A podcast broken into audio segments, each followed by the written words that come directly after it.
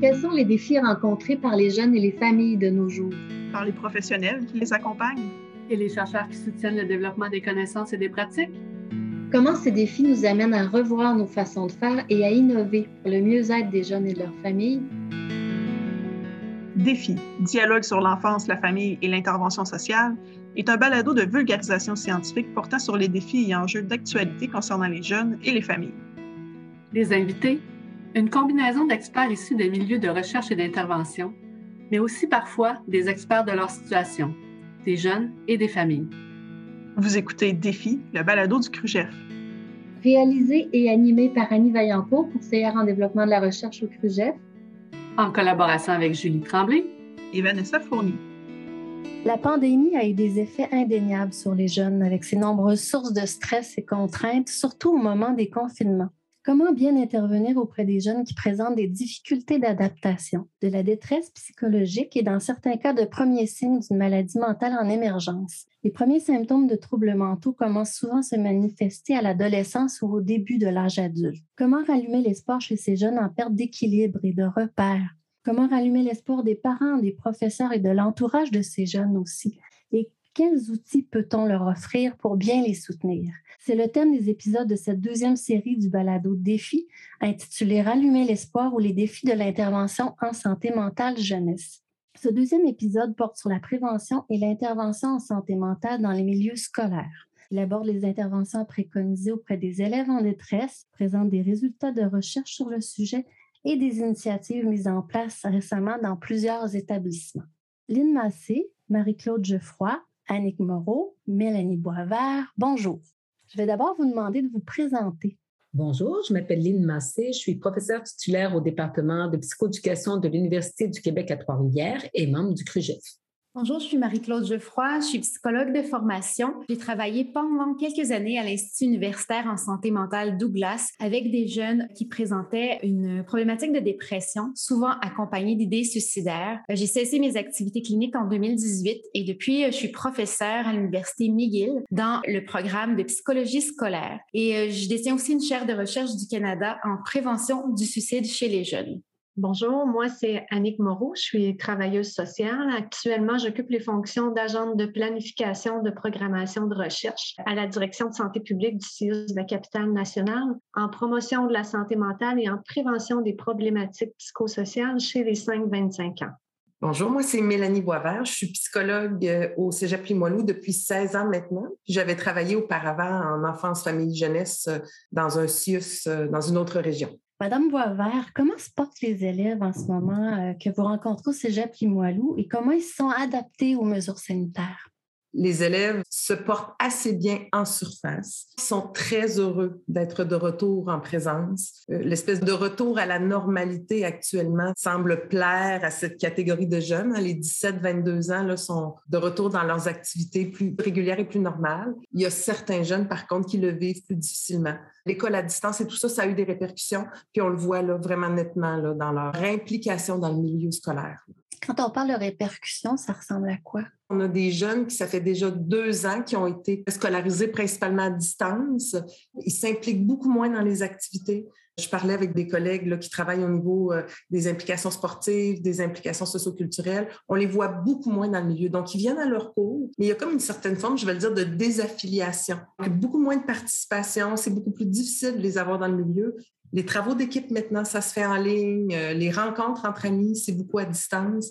On les voit beaucoup moins dans le milieu. Il y a comme quelque chose où, à cet effet-là, on voit une différence. Plusieurs études se sont intéressées à l'adaptation des élèves en contexte pandémique. Madame Massé, pouvez-vous nous partager les principaux résultats de votre étude sur les jeunes de 6 à 17 ans en contexte d'enseignement à distance et quelques résultats d'autres études plus spécifiques au milieu scolaire? Le projet a été dirigé par ma collègue Claire Baudry, qui est aussi membre du CRUGEF et qui est collègue au département de psychoéducation de l'Université du Québec à Trois-Rivières. On a mené une étude tout au long de la pandémie, parce qu'elle est toujours en cours, à l'aide de questionnaires en ligne qui étaient remplis principalement par les parents d'enfants âgés de 6 à 12 ans. On voit une très grande différence entre le début de la pandémie et le premier confinement. Au premier temps de collecte, la majorité des enfants allaient plutôt bien selon les parents. Généralement, dans les études, les garçons présentaient plus de problèmes d'attention ou d'agressivité comparativement au début de la pandémie que les filles. Puis les filles, ça se manifestait plus par des symptômes de retrait ou de dépression. Comme si le stress était vécu de façon différente par les filles et les garçons, mais c'est ce qu'on observe aussi en temps qui n'est pas en temps de pandémie. Comparativement aux enfants, la pandémie semblait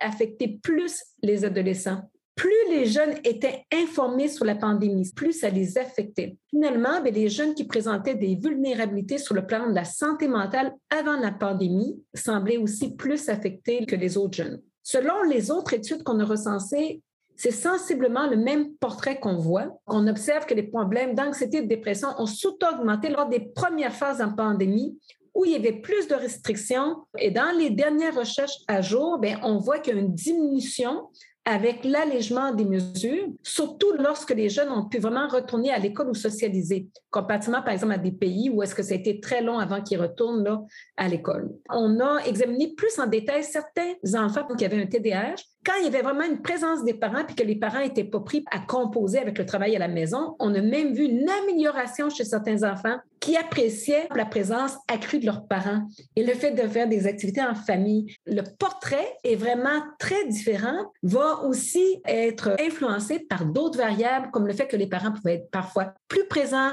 pour leur enfant, tandis qu'actuellement, dans des études récentes, on voit que certains parents vivent plus de stress actuellement. Pour les mères, on a une accentuation actuellement du stress, puis un non-désir de retourner au travail en présence. Il y a eu certains stress, mais dans certains cas, il y a des enfants qui en sont sortis gagnants avec une présence accrue des parents, avec moins de stress qu'ils vivaient par rapport à l'école, parfois avec un désir de ne pas nécessairement retourner à l'école. Avant d'aborder l'intervention en milieu scolaire, il est important de souligner aussi l'importance de la prévention dans le domaine. Madame Moreau, à la direction de la santé publique du CIUS de la capitale nationale offre depuis peu un service de promotion de la santé mentale et de prévention des problématiques psychosociales en milieu scolaire. Pouvez-vous nous parler de l'importance de la prévention en santé mentale jeunesse et nous dire ce qu'est ce service et dans quelles écoles il est offert? Les actions en promotion, ça permet vraiment de pouvoir outiller les jeunes pour avoir une bonne santé mentale. Quand on parle d'avoir une bonne santé mentale, euh, on peut résumer ça pour l'entretien d'aujourd'hui, avoir un sentiment de bien-être, un bon fonctionnement personnel et social. Donc, avoir une bonne santé mentale, ça s'applique à tous les jeunes qui composent ou non avec une problématique de santé mentale. Donc, je peux avoir, même si par exemple j'ai un trouble anxieux, un bon fonctionnement puis un sentiment de bien-être. On veut vraiment agir pour renforcer les facteurs de protection chez les jeunes, développer leur capacité d'adaptation, euh, avoir des techniques pour gérer le stress, faire en sorte qu'ils soient sensibilisés aussi à l'importance puis l'impact d'un réseau social de qualité. Toutes ces actions-là qui sont faites auprès des jeunes, ça permet euh, de les outiller pour faire des bons choix en matière euh, de santé, puis ça peut permettre d'éviter l'apparition de certains problèmes ou l'aggravation de problèmes qui sont des déjà présents. Chez les jeunes, quand on fait des actions de promotion, prévention en santé mentale, on veut favoriser leur bien-être, mais on veut aussi favoriser leur persévérance scolaire et leur réussite éducative. Ça, c'est pas banal parce que c'est des facteurs très déterminants dans le parcours de vie des personnes puis sur leur santé mentale actuelle et future. On est vraiment en soutien pour aider les milieux scolaires à planifier, organiser leurs actions en promotion-prévention. Les milieux scolaires sont déjà très proactifs puis créatifs en matière de promotion-prévention. Souvent, sont déjà aussi en lien avec des organismes communautaires qui font des actions de promotion-prévention. Mais nous, on est là pour regarder avec eux, est-ce que ça correspond aux besoins du milieu? Est-ce que c'est cohérent avec le profil de votre milieu? Est-ce que c'est selon les meilleures pratiques? Au-delà de regarder ce qu'ils font directement auprès des jeunes, on va prendre un petit peu de recul avec les milieux pour regarder comment votre environnement est favorable à une santé mentale. On a beau donner le meilleur coffre à outils aux jeunes, l'école, c'est un milieu de vie. S'ils se retrouvent à aller dans un milieu où euh, ils ont un beau coffre à outils, mais euh, qui ne se sentent pas compétents, qui ne se sentent pas en sécurité ou accueillis, ben, c'est un petit peu un coup d'épée dans l'eau parce que ça peut avoir des effets négatifs sur leur santé mentale. C'est tout ce portrait-là qu'on fait en collaboration avec eux. Puis actuellement, on couvre les écoles primaires, secondaires, les centres euh, aux adultes aussi, centres de formation professionnelle, les collèges, qu'ils soient soit privé ou public. Concrètement, ça ressemble à quoi des activités de promotion euh, de la santé mentale en milieu scolaire? Des fois, on va parler euh, d'ateliers sur une thématique sur la gestion du stress. Des fois, ça va être euh, des ateliers plus ponctuels qui peuvent être euh, de sensibilisation. Des fois aussi, c'est des actions sur les environnements qui favorisent la santé mentale, qui est exempt d'intimidation, qui a des valeurs d'inclusivité, un environnement qui a un climat scolaire qui est bienveillant et sécuritaire et qui favorise aussi la santé mentale. Qui dit prévention dit aussi prévention du suicide. Le suicide est la deuxième cause de mortalité chez les ados et les jeunes adultes. Il faut s'en préoccuper. Madame Geoffroy, vous êtes titulaire de la chaire de recherche du Canada en prévention du suicide chez les jeunes. Pouvez-vous nous dresser un bref état des lieux sur la question du suicide chez les jeunes à partir des études que vous avez réalisées et ou consultées?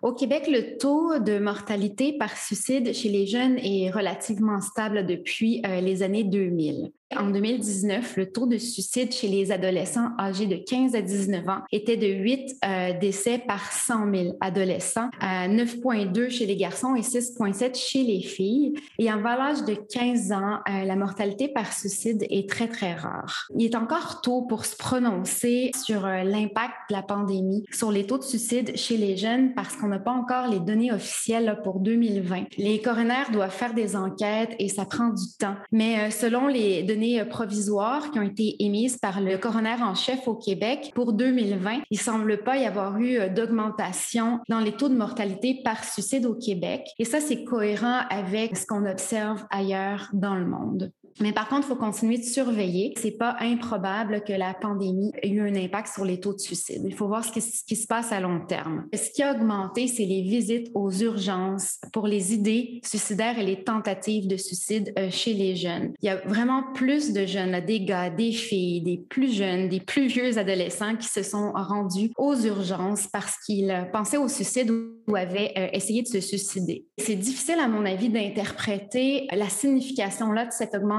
parce que ça peut signifier que les jeunes vivent plus de détresse. Ça peut aussi refléter une diminution des services à l'externe. Euh, quand on ne peut pas consulter le psychologue de l'école, quand on ne peut pas voir notre médecin de famille, on se tourne euh, vers les urgences.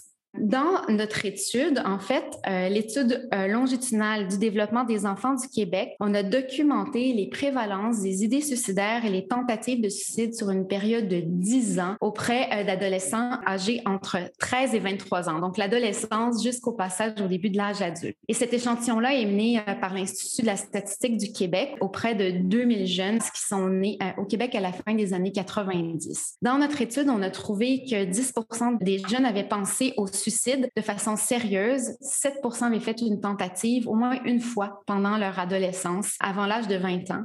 Et les prévalences étaient euh, deux fois plus euh, importantes pour les filles que pour les garçons. Quand on compare euh, les taux avant la pandémie avec ceux pendant la pandémie en 2021, on n'a pas observé là, de différence dans nos prévalences. Maintenant, je vais vous parler d'un facteur de risque en particulier qui est l'intimidation. C'est un facteur aussi qui attire beaucoup d'attention sur le plan euh, médiatique. Environ 15 des jeunes sont exposés à des niveaux élevés d'intimidation qui perdurent dans le temps. Euh, c'est ce qu'on trouve dans nos études, puis c'est ce qui est trouvé aussi euh, dans les études à l'international. L'intimidation peut prendre différentes formes. Elle peut être verbale, hein, se faire crier des noms, physique, se faire pousser ou indirect par exemple, se faire parler dans le dos, être, faire l'objet de rumeurs. Et pendant l'adolescence, c'est surtout l'intimidation indirecte qu'on retrouve. On a effectué plusieurs travaux de recherche dans des échantillons euh, québécois, aussi un échantillon en Grande-Bretagne et même en Corée du Sud pour essayer de mieux comprendre les liens entre l'intimidation et le risque suicidaire. Et la réponse qu'on a obtenue là, à travers les échantillons est assez claire. Les jeunes intimidés ont plus de risques de penser au suicide, de faire une tentative de suicide pendant euh, leur adolescence. Dans nos travaux, on a montré que la cyberintimidation, comme l'intimidation euh, plus euh, traditionnelle, donc en face à face, représentait un risque pour les idées, les tentatives de suicide et que le risque était légèrement plus élevé pour la cyberintimidation que pour l'intimidation plus traditionnelle. Dans une étude euh, qui est sous presse, on a même trouvé que les jeunes qui avaient été victimes d'intimidation pendant l'enfance avaient plus de chances de mourir par suicide à l'âge adulte, mais qu'il y avait d'autres facteurs de risque aussi qui étaient impliqués, comme le fait d'avoir euh, des problèmes de santé mentale à un jeune âge ou le, fait d'avoir été exposé à de l'adversité sur le plan familial. Bref, euh, il en ressortait que l'intimidation est un facteur de risque parmi d'autres. Pour conclure, j'aimerais attirer l'attention sur le fait qu'il y a plusieurs adolescents qui euh, vont garder pour eux-mêmes leur expérience d'intimidation. Ils vont pas en parler à leurs parents ni à leurs enseignants pour plusieurs raisons. Mais une qui revient souvent, en fait, c'est que les jeunes ne veulent pas inquiéter. Pourtant, on sait très bien que le soutien des autres, des parents, des amis est un facteur de protection important. Il y a même une étude qui démontre que les jeunes vont avoir été plus en mesure de combattre leurs idées noires à la suite d'une expérience d'intimidation intimidation s'ils avaient eu une bonne relation avec leurs parents en passant plus de temps en famille. C'est la même chose pour le soutien des amis. Dans une étude qu'on a effectuée avec un échantillon de jeunes qui vivaient en, Corée du Sud, le soutien d'un ami pouvait atténuer les conséquences de l'intimidation sur les symptômes dépressifs. Bref, le message est lorsqu'on vit un stress, un stress aussi grand pour un adolescent que de faire rire de soi, de se faire crier des noms ou d'être humilié, la présence d'un soutien dans la famille, auprès des amis, fait vraiment la différence. Et puis, euh, les milieux scolaires ont aussi euh, le devoir d'intervenir quand euh, l'intimidation se passe dans leurs écoles. Il faut intervenir là auprès de l'intimidateur pour que l'intimidation cesse, mais aussi il faut intervenir auprès du jeune qui est victime d'intimidation parce que ce jeune-là peut vivre de la détresse. Il faut aussi impliquer les parents parce qu'on ne le répétera jamais assez, le parent, c'est un facteur de protection pour les jeunes, donc c'est une, intervention qui se passe à plusieurs niveaux.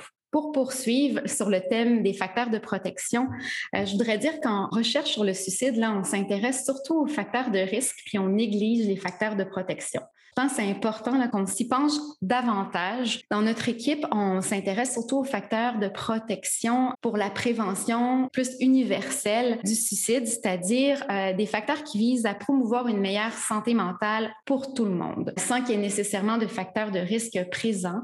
Puis on s'intéresse à plusieurs facteurs, dont l'activité physique. On sait qu'il y a des effets positifs sur la régulation émotionnelle, le contact avec la nature autour du lieu de résidence ou euh, une activité euh, sportive pratiquée en nature. Pour les jeunes, le fait de pratiquer des activités civiques comme faire du bénévolat, militer pour une cause peut contribuer au développement des valeurs intrinsèques. Et enfin, le soutien social. Je pense que le soutien social, on, est tous d'accord là-dessus. C'est important et les intervenants des milieux scolaires peuvent vraiment aider les, les jeunes aussi à identifier des sources de soutien social. Dans bien des cas, les jeunes qui apprennent Mabar disait ne pas avoir de soutien social vont parvenir à identifier des sources avec le soutien d'un intervenant. Puis on peut inciter les jeunes à faire des listes de sources de soutien social, le numéro de téléphone, le nom, l'adresse courriel, de garder cette liste-là euh, dans leur téléphone ou dans leur poche. Et on peut aussi euh, même informer les personnes qui se trouvent sur cette liste pour qu'ils soient euh, disponibles au moment où le jeune aura besoin de les contacter. Finalement, les intervenants peuvent aussi devenir cette source de soutien social en faisant des check-ins réguliers avec les jeunes et aussi en,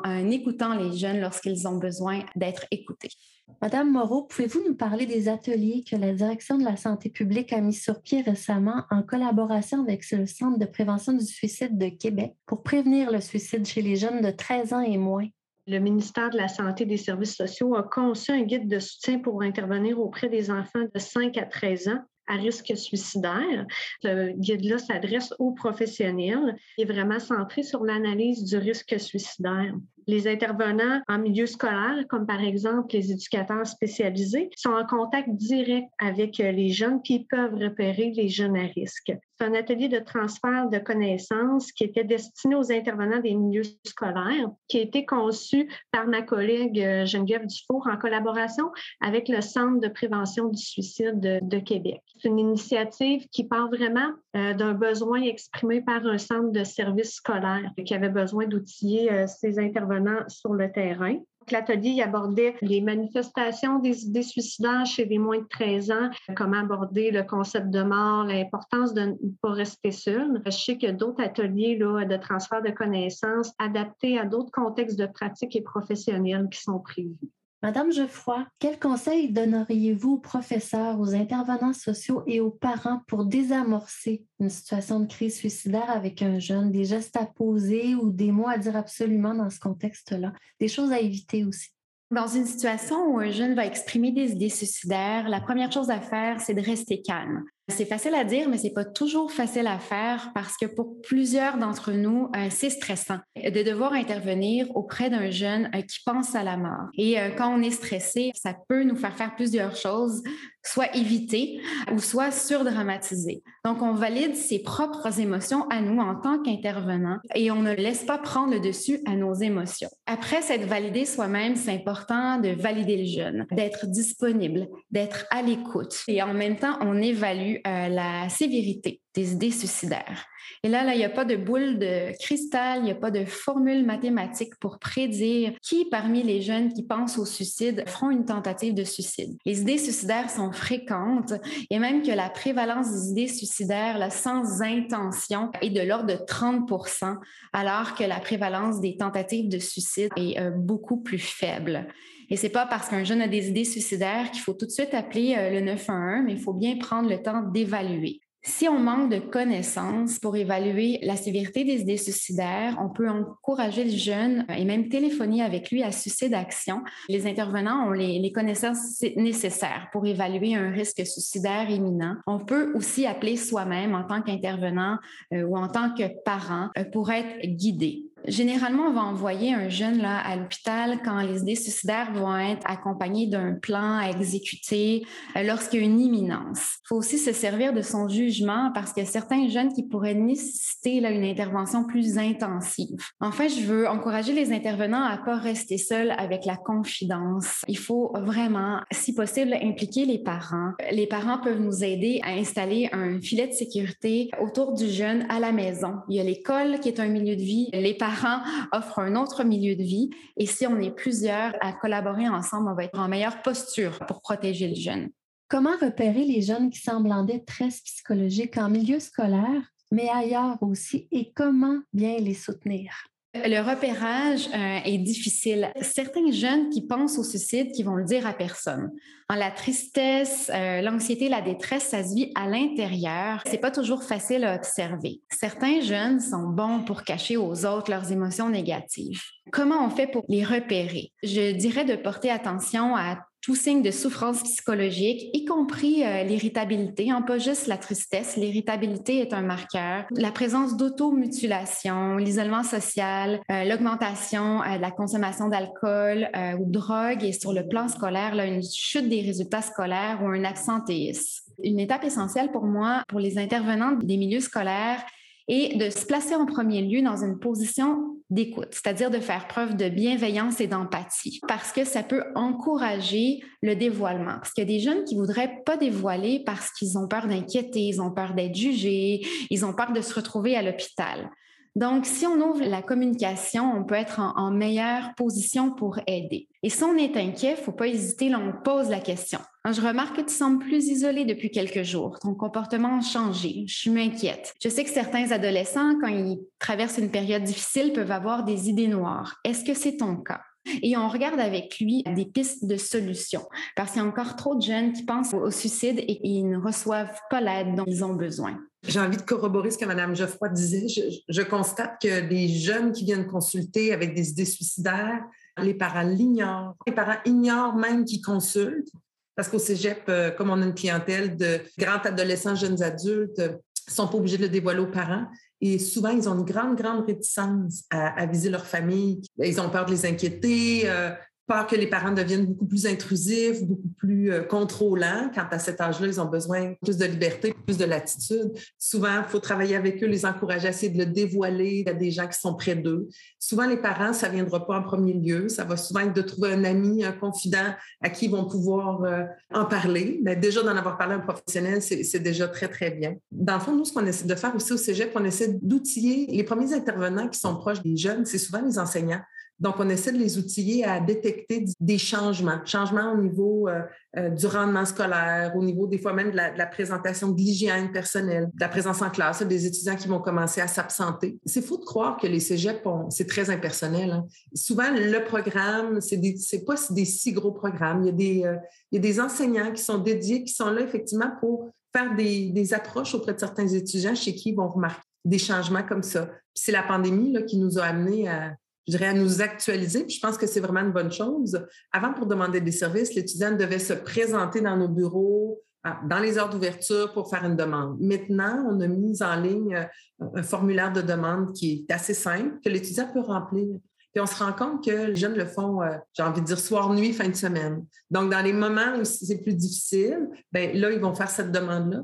Souvent, mais l'étudiant, auparavant, ce qu'on se rendait compte, c'est qu'il pouvait avoir ces idées-là en cours de fin de semaine, mais bon, arrive le début de la semaine, oh non, j'ai pas le courage de me présenter au service, de me présenter dans le milieu. Tandis que là, ben, on se rend compte qu'avec la demande en ligne, ben, on va les relancer là, définitivement, c'est ce qu'on va faire. Donc, on essaie d'être plus proactif. On a mis aussi sur pied une plateforme, euh, un module de communication interne qui aide, dans le fond, les enseignants aussi à. C'est comme un peu un arbre décisionnel, d'essayer de voir un peu, euh, détecter certains signes, voir quelles meilleures ressources pourraient être interpellées pour venir en aide à l'étudiant autant à l'interne qu'à l'externe, avec évidemment toujours des ressources d'urgence 24-7, dont euh, le 1877 appel, suicide.ca, qui sont vraiment des plateformes très intéressantes pour les jeunes parce que c'est du clavardage. Comment on intervient dans ces contextes-là quand on a un jeune devant soi dans son bureau? C'est facile quand ils sont rendus dans nos bureaux. On a la chance d'avoir quelqu'un qui est déjà là, minimalement motivé à recevoir de l'aide. Je pense qu'effectivement, c'est d'être le plus transparent possible, d'essayer d'être bienveillant, soutenant, à l'écoute. On se rend souvent compte que quand ils sont rendus là, c'est-à-dire qu'ils sont rendus dans nos bureaux au service de consultation, euh, ils ont envie d'en parler. Souvent, ils vont l'avoir indiqué sur le formulaire de demande qu'il y avait des idées suicidaires. Et effectivement, que beaucoup ont des idées suicidaires, mais peu ont vraiment des indices de dangerosité de passage à l'acte. C'est comme si l'idée suicidaire est présente, mais le risque, la dangerosité n'est pas toujours présente. Donc, je pense que c'est de ne pas paniquer, d'être ouvert, c'est d'en parler. Souvent, le fait de pouvoir aborder la détresse, la mettre en relief aussi, sans dire normaliser les idées suicidaires, mais normaliser euh, la difficulté, la détresse, nommer les émotions, ça apaise énormément. Ce qu'on constate, je dirais, avec la pandémie, hein, je, le nommais tout à l'heure au tout début, les étudiants ont, vécu une période quand même d'isolement important, puis d'isolement social aussi. Donc, on a des, des jeunes qui viennent de sortir d'un an et demi, deux ans d'un isolement euh, parfois assez important, ils ont terminé leur secondaire à distance. Ils ont commencé leur cégep à distance. Au niveau du réseau social, il y a eu une certaine forme d'effritement. Alors, on a des jeunes, je pense à une jeune en particulier, qui faisait du sport de haut niveau, elle faisait du cheerleading de compétition, elle jouait au volleyball, elle faisait partie aussi de la troupe de théâtre de son école. Deux ans d'arrêt, elle revient au cégep, elle fait plus rien. Elle fait plus de sport, on voit l'impact sur son humeur, euh, donc, tous les réseaux qui étaient liés à ces activités sportives-là, mais ce sont aussi... C'est des choses qu'on voit. Donc, c'est vraiment d'essayer d'agir avec bienveillance, avec transparence avec ces jeunes-là, mais d'essayer aussi de les encourager, de les soutenir pour recréer ce réseau-là. Dans les milieux scolaires, on a encore des activités. Euh, autant il y a certains jeunes, comme disait Mme Massé, qui ont probablement pas vécu cette fragilité-là, qu'il ne faut pas généraliser. Plusieurs ont bien vécu cette période-là, euh, ont créé, ça a consolidé des liens sociaux, euh, des liens familiaux. Je veux dire, dans le fond, la, famille a passé beaucoup de temps ensemble, ça a été des moments agréables. Ça a été des moments pour certains où il y a eu moins de stress parce qu'on n'avait pas à, faire 56 activités, plus le travail rémunéré, plus l'école. Pour certains, ça a été une période positive, mais pour d'autres, ça a été des périodes qui ont été très difficiles. Là, c'est difficile euh, d'aller les rechercher. C'est un défi, mais habituellement, ça se passe assez bien. Madame Massé, on sait que les jeunes qui rencontrent des difficultés dans leur vie sont plus à risque de manifester des problèmes de comportement et par le fait même d'envenimer leur situation, notamment en contexte scolaire. Comment les aider à mieux gérer leur stress, leur colère et leurs émotions en général? Suite à la pandémie, il y a la Fondation Jasmin Roy qui avait sollicité déjà plusieurs membres du CRUGEF. On a fait un coffret d'outils, comment développer l'identification des émotions, comment développer la régulation des émotions, comment développer l'expression des émotions. Et on a fait des documents gratuits qui s'adressent soit aux parents ou qui s'adressent aux éducateurs. C'est vraiment une mine d'informations gratuites qui est accessible. On a des choses aussi qui sont sur la création de la relation avec l'enfant. Le premier élément, c'est vraiment un environnement propice pour que le jeune se sente écouté, se sente accueilli dans l'émotion difficile qui est là. Ensuite, nous, il y a trois aspects fondamentaux qu'on travaille avec le jeune, puis les deux premiers sont les plus importants. Le premier, c'est d'abord d'amener le jeune à identifier ce qu'il vit. Parce que s'il n'identifie pas bien ce qu'il vit, mais d'abord de, comme adulte, mettre des mots sur ce qu'on voit, sans nécessairement dire que c'est la vérité. Je te sens en colère, je te sens triste. Est-ce que c'est vraiment comme ça que tu te sens? Mettre des mots pour les enfants parfois qui n'en ont pas. Au niveau de l'identification des émotions, il faut aussi développer un vocabulaire. Parce que si l'enfant, veut l'amener à distinguer ben, entre être très, très fâché ou être sur le point d'exposer, mais il faut qu'il y ait des mots pour le dire. Souvent, des jeunes qui sont en difficulté, ils n'ont pas tout le vocabulaire pour exprimer cette nuance-là d'émotion qui après va l'amener à identifier ben, c'est quoi l'intensité de ce que je vis pour après prendre les bons moyens au bon moment. Si je suis à l'intensité 10 de mon émotion, ben, peut-être de prendre une respiration, ce n'est pas le temps. Ça sera pas assez efficace. Peut-être es mieux d'aller te retirer pour reprendre ton calme. Parce que dépendamment de l'intensité de l'émotion qu'on vit, ben, on va avoir des moyens qui vont être différents qu'on va montrer aux jeunes. Premier élément, l'aider à identifier ses émotions à partir des signaux qu'il vit, à partir des contextes qui font vivre cette émotion-là, d'en prendre conscience de prendre conscience de qu'est-ce que ça va être aussi comme conséquence. Fait que ces signaux dans son corps, mais aussi ces signaux dans sa tête. Est-ce que ça se peut que qu'est-ce qu'il dit, ça augmente l'émotion négative? Ça, ça va être les premiers éléments qu'on va plus travailler. Donc, les contextes qui ont contribué, l'amener à, voir les pensées qui sont associées à ça, puis éventuellement, bien, déconstruire si on sent que c'est irréaliste. C'est pas approprié par rapport à la situation, puis l'amener à des nouvelles façons de penser. Le deuxième élément qu'on va travailler, puis qu'on travaille souvent en même temps, c'est pas séparer mais c'est l'amener à développer des moyens pour retrouver le plus vite possible un état de bien-être. C'est ce qu'on appelle la modulation des émotions. Comment je peux m'apaiser, fait qu'apaiser ma colère, apaiser mon anxiété, apaiser ma tristesse. Je l'ai d'abord reconnu. Qu'est-ce que je peux prendre comme moyen pour retrouver le plus vite possible un état de bien-être? C'est sûr qu'on va travailler aussi, nous, avec le thermomètre des émotions quand tu te sens rien qu'au début de ton émotion négative, si ça soit de la tristesse ou de la colère, qu'est-ce que tu préfères? Puis quand tu es à, 10, qu'est-ce que tu peux faire? Qu'est-ce qu'à 5 tu peux faire? on l'aide à identifier des moyens. Avec les plus petits, plus ça va être concret, plus ça va être efficace avec eux. Quand on pense à quelque chose de concret, ça peut être une image qui les apaise, ça peut être avec les tout petits, ça peut être un toutou de tendresse, quelque chose que les enfants vont pouvoir partir avec, puis s'apaiser. On a des écoles où est-ce qu'on a mis des poussins mous, est-ce que les enfants peuvent se retirer puis aller s'apaiser. Ça peut être avec des enfants, par exemple, qui auraient un, trouble du spectre de l'autisme, des choses qui peuvent attirer l'attention, comme des lumières qui changent, des labyrinthes avec quelque chose qui coule, qui vont comme attirer leur attention en attirant l'attention, mais ils ne pensent plus à la pensée qui les obsédait. Avec les plus vieux, on a expérimenté les mandalas. Quand je fais ça, je ne peux pas penser à l'affaire qui m'obsède. Ça me ramène un apaisement sans que je fasse nécessairement des grosses choses. On va penser à des choses très simples que parfois les enfants n'aiment pas, mais leur montrer la respiration profonde. Parce que ça, c'est le meilleur moyen, autant pour l'anxiété que la colère, de prendre trois, quatre grandes respirations. Fait qu'on peut penser aussi à des techniques de relaxation musculaire, à des techniques pour les plus vieux. Bon, on peut aller même jusqu'à la visualisation, la pleine conscience. C'est des choses qu'on va montrer aux enfants avec ceux qui ont plus de difficultés comportementales, on pense aussi beaucoup à des choses qui vont être de la décharge motrice, l'exercice physique intense, comme de sauter à la corde, sauter sur un trampoline. On leur montre aussi des techniques plus cognitives, entre parenthèses, compter à l'envers. C'est seulement après qu'on va travailler éventuellement l'expression des émotions. Oui, exprimer ses émotions est important, mais les deux premières sont vraiment plus importantes. Ça veut dire l'identification puis la modulation des émotions, ça veut dire retrouver un état de bien-être quand c'est des émotions qui sont vraiment importantes, surtout quand ils ont des contextes qui ont vraiment suscité ces émotions-là. Si je suis dans un contexte d'intimidation, mais là, on va montrer aux enfants comment tu exprimes bien ton émotion. Qu'est-ce qui m'a amené à vivre comme ça et qu'est-ce qui devrait changer dans la situation pour que je me sente mieux? En dernier, bien, je trouve que c'est important si je retourne au milieu scolaire et qu'on ait un endroit dans les classes où est-ce que je puisse m'apaiser, que ce soit dans la classe ou à l'extérieur de la classe, où les enfants vont se sentir en sécurité pour aller s'apaiser.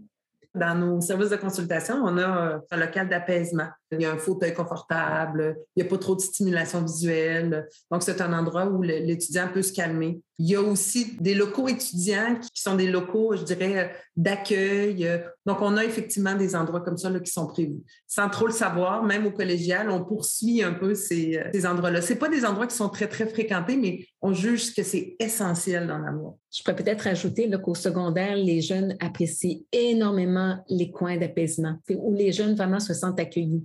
Vous avez réalisé une recension des écrits sur la gestion de classe à partir du point de vue d'élèves qui présentent des problèmes de comportement. Qu'avait-il à dire sur le sujet? Que faut-il faire ou ne pas faire en classe et hors de la classe pour bien les soutenir? C'est pas seulement une recension d'écrits, on a interrogé des jeunes, des jeunes en troubles graves du comportement. C'est une étude qui a été menée par un étudiant de doctorat que je co-dirige, qui est maintenant professeur à l'UQAM et qui poursuit ses travaux dans ce domaine-là, qui est Vincent Bernier. Je vais y aller d'abord avec ce qu'on devrait éviter. Donc, la première catégorie de pratique est perçue par les élèves comme étant la plus néfaste, autant sur leur comportement que sur leur engagement et leur bien-être à l'école, ben, se rapporte beaucoup au manque de respect de certains enseignants à leur égard des humiliations, de l'impolitesse qui est mise, du jugement, dénigrement devant les autres, même de l'intimidation, des menaces, du sarcasme, de la culpabilisation, du mépris, de l'abandon, de l'exclusion d'être mis à part, puis aussi de l'ignorance des enseignants, des élèves qui disaient que l'enseignant, par exemple, pendant toute une période, l'ignorait complètement en lui disant, ben,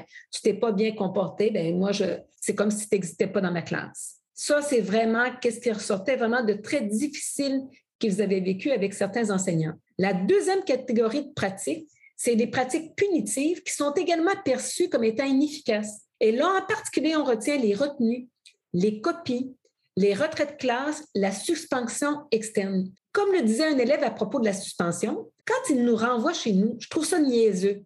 Parce qu'ils ne veulent pas qu'on le prenne comme une récompense, mais ils veulent qu'on le prenne comment? La dernière catégorie de pratiques se rapporte aux mesures contraignantes. L'ensemble des pratiques associées au métier physique, aux mesures contraignantes ou de contention, aux interventions physiques sont souvent perçues comme injustifiées ou souvent associées vraiment à de l'isolement. Les témoignages des élèves montrent une réelle aversion pour ces pratiques-là qui sont vraiment jugées comme peu efficaces. Selon les élèves, ce qui les aide à mieux se comporter, c'est d'abord la relation positive qu'ils développent avec les enseignants.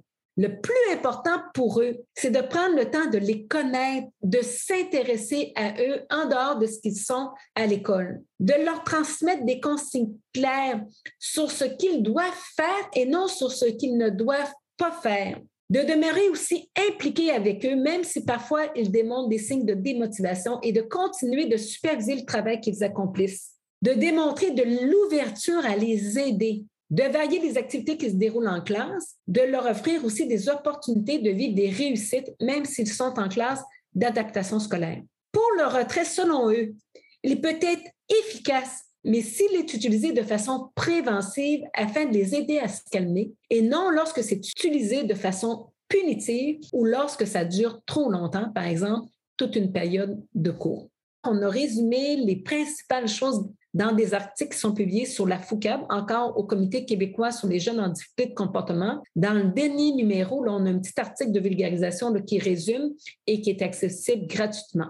vous faites tout simplement la FOUCAB, le dernier numéro, vous allez pouvoir trouver un résumé des principales interventions qui seraient à proscrire. Quels sont les principaux défis rencontrés par les professeurs et les intervenants en milieu scolaire quand on parle de santé mentale? Donc, euh, Madame Lynn Massé. Le plus grand défi pour moi, c'est vraiment de tenir compte de la diversité des besoins dans la classe. Parce que je pourrais avoir des élèves qui, par rapport au stress qui va être vécu, par rapport à l'anxiété, vont peut-être le vivre d'une façon plus renfermée. D'autres vont le vivre plus d'une façon extériorisée. Le défi, ça va être de détecter ces différentes formes-là qui peut-être vont avoir la même fonction d'exprimer une détresse de l'enfant. Parce que parfois, des comportements extériorisés, une crise de colère, Parfois, c'est une détresse qui est derrière. D'être capable, d'être sensible, de décoder qu'est-ce qu'il y a derrière ce qui est manifesté par l'enfant pour essayer de répondre à ce besoin-là plutôt que rien qu'au comportement qu'ils vont voir. Au milieu collégial, euh, notre défi, ça va être d'outiller les enseignants pour qu'ils soient plus à même de mieux détecter les indices liés à une santé mentale qui serait comme détériorée ou, menacée. Pour nous, les intervenants, là, quand je parle des intervenants, c'est les psychologues, ça peut être les éducateurs, ça peut être les travailleurs de corridor, mais vraiment pour nous, ça va être de rejoindre les jeunes après ces années de pandémie, de recréer le milieu de vie, de les ramener parmi nous pour être capable de mieux les rejoindre. De notre côté, avec l'implantation de nos services, ce qu'on constate, c'est qu'avant la pandémie, la santé mentale, c'était déjà une préoccupation importante, mais il y a des problématiques qui se sont exacerbées. Les enseignants sont face à plusieurs jeunes qui ont des grands besoins. On parle de jeunes, par exemple, qui sont rendus à avoir besoin d'un suivi psychosocial, un suivi psychologique. Puis, l'accès aux ressources n'est pas toujours facile ou il y a d'importants délais d'attente. Dans ces contextes-là, les enseignants ou même le personnel non enseignant a à composer avec des jeunes qui ont des grands besoins dans leur quotidien. Dans le fond, les milieux scolaires, ce qu'on voit, c'est qu'ils sont un peu à éteindre des feux. Hein. Dans ce contexte-là, il y a des grands besoins, mais en misant justement sur la promotion, la prévention, ça permet d'éviter de toujours se retrouver à éteindre des feux en outillant euh, les jeunes. Que faut-il absolument retenir de cet échange pour bien soutenir les jeunes en milieu scolaire et rallumer leur espoir, selon vous? Mon premier point, ce serait d'écouter la voix des élèves. Les élèves qui présentent des difficultés vivent souvent une expérience scolaire moins positive que celle des autres élèves de la classe, puis perçoivent différemment certaines pratiques parce qu'ils ont plus un vécu négatif. Fait qu'écouter pour moi la voix des élèves peut vraiment amener les enseignants à développer une perception différente des interventions qu'ils mettent en place. Dans certains cas, il y a des effets délétères de certaines pratiques sur le bien-être et l'engagement des jeunes. Cela peut également les aider à se sentir respectés, à développer un fort sentiment d'appartenance qu'ils ont besoin, surtout en ces temps-ci, où est-ce que beaucoup de désintégration du vécu social, à se sentir considéré à part entière par le milieu scolaire. Le deuxième élément, c'est qu'ils soient placés aussi au cœur de l'intervention. Les écouter, c'est un premier pas, mais après, quand vient le temps de prendre des décisions par rapport à ce qui les concerne, ils devraient être impliqués dans le processus de décision. Mon troisième élément, ben, c'est vraiment agir en prévention. Plus les enseignants vont mettre en place des interventions pour prévenir l'apparition des difficultés, moins il va y avoir de risques de réagir sous le coup des émotions en utilisant des pratiques punitives ou coercitives.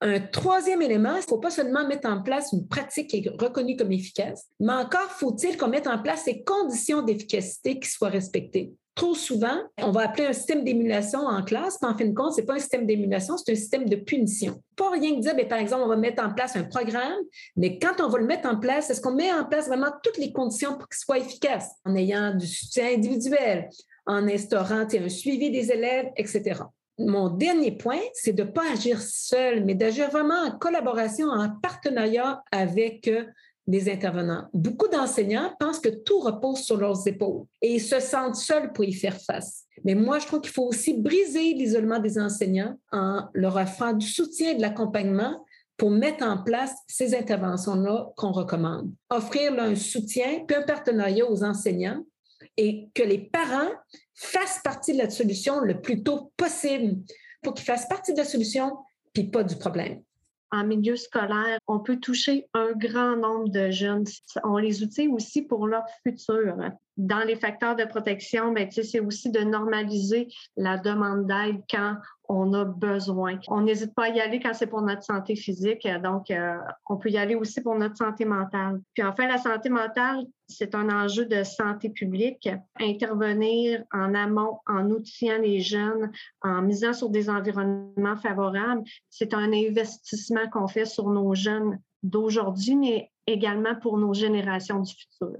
Alors, Madame Moreau me vole les mots de la bouche. D'entendre ce qui se dit autour de la table aujourd'hui, euh, de voir euh, tous ces intervenants sensibilisés, de voir euh, ce qui se fait ou ce qui pourra se faire ou ce qui se fera dès le primaire, dès le secondaire. On va aider nos jeunes à, à grandir euh, avec une meilleure, j'espère, une meilleure santé mentale. J'espère et, je, veux qu'on ait plus de ressources. Je pense qu'à quelque part derrière tout ça, il y a le bon service au bon moment. Puis avec, un, disons, des bons outils de prévention offerts au bon moment, de la bonne sensibilisation, des bons services de première ligne, bien, éventuellement pour les services spécialisés, mais il y aura peut-être plus de place. Parce que nous, on le vit, hein, malheureusement. Les réseaux sont saturés, donc souvent, on, se trouve à, travailler euh, avec des jeunes qui vivent des grandes difficultés, qui n'ont pas encore accès à des ressources spécialisées. Mais je pense qu'à entendre tout ce qui se dit aujourd'hui, à voir avec les plans d'action santé mentale, je pense qu'on peut avoir espoir que, les choses vont bien aller. Puis les jeunes sont pleins de résilience. Juste les voir après avoir vécu cette pandémie-là, de voir comment ils retombent dans leurs belles habitudes, qui ont envie de, de mordre dans la vie. Mais moi, je pense que ça laisse de l'espoir pour l'avenir. Moi, j'ai trois messages. J'ai un message pour euh, les jeunes, les parents, les intervenants. J'ai un message pour nos décideurs et euh, j'ai un message aussi pour la communauté en général. Pour les jeunes, les parents, les intervenants, je voudrais rappeler que l'adolescence est une période pleine d'opportunités, on se découvre, on tombe en amour, on expérimente. Une période aussi qui peut être plus difficile en termes de gestion des émotions. On peut vivre des émotions super intenses sans avoir la maturité pour gérer ces émotions, puis ça peut amener des idées noires. Ce que je veux dire aux jeunes, c'est de les encourager à s'ouvrir, à pas avoir honte, à les rassurer aussi en leur disant qu'ils sont pas les seuls à avoir des problèmes et qu'il existe des moyens en fait pour apprendre à mieux gérer ces émotions et à combattre les idées noirs. Un problème qui peut nous sembler insurmontable à un moment donné peut se résoudre, euh, surtout quand on est accompagné, quand on est aidé par nos proches, nos parents, les intervenants dans les écoles. Il ne faut pas hésiter à en parler. Et pour les parents, les intervenants à l'école, il ne faut pas hésiter à poser la question si on est inquiet. En posant la question, on ne met pas des idées dans la tête du jeune, mais on tend la main vers des pistes de solutions. Pour les décideurs, en fait, je voudrais dire que l'adolescence est une période euh, de vulnérabilité pour l'émergence des troubles de santé mentale. Ça a été dit, à 50% des troubles de santé mentale sont détectés pour la première fois à l'adolescence et trois quarts, en fait, avant l'âge de 25 ans. Donc, il faut vraiment faciliter l'accès aux euh, interventions dans le réseau qui sont euh, déjà disponibles et euh, offrir aussi des services complémentaires. Les intervenants du milieu scolaire peuvent faire une différence, mais parfois il arrive que des jeunes aient un besoin d'aide plus spécialisée, de l'aide plus soutenue. Alors, il faut les référer dans le réseau. Sauf que l'accès aux services de santé mentale dans le réseau, c'est vraiment long, c'est complexe. Puis même au privé, les listes d'attente sont longues. Les délais d'attente pour une consultation en psychologie, c'est entre six mois et deux ans. Ce délai, c'est vraiment une éternité quand on est jeune, quand on est en détresse. Il faut améliorer l'accès et la disponibilité des services en santé mentale pour les jeunes, pour tous. Être en santé, être en bonne santé, c'est aussi être en bonne santé mentale. En fait, je veux conclure euh, en rappelant à quel point il est important de transmettre l'espoir, parce que les mots qu'on choisit pour parler du suicide peuvent faire la différence. Il y a des milliers de personnes, des milliers de jeunes qui ont déjà pensé au suicide ou qui ont peut-être même essayé de se suicider, mais qui vivent encore. Et ces personnes-là, il faut les écouter parce qu'ils ont des histoires à raconter, des histoires d'espoir, de rétablissement. En écoutant ces histoires, on peut mettre un terme à la stigmatisation, trouver de l'inspiration pour se bâtir une vie qui vaut la peine d'être vécue. Dans l'opéra de Mozart, La flûte a enchanté, il y a un des personnages qui s'appelle Papagino, qui vit une peine d'amour tellement profonde qu'il pense que la seule solution pour s'en sortir, c'est de mourir. Le personnage va jamais penser à l'acte parce que les autres personnages autour de lui le soutiennent, l'aident à trouver des solutions à ses problèmes. En science, d'ailleurs, on parle de l'effet Papagino pour nous inciter, nous, sur le plan individuel, mais aussi sur le plan collectif, à travers les médias, les journaux, les balados diffusion, à partager des histoires de guérison, d'entraide, dans lesquelles les gens traversent une crise et s'en sortent plus fort, parce que l'être humain est aussi capable de ça. Et c'est ce genre de message qui peut nous aider à prévenir le suicide. Vous écoutiez Défi, le balado du CRUGEF.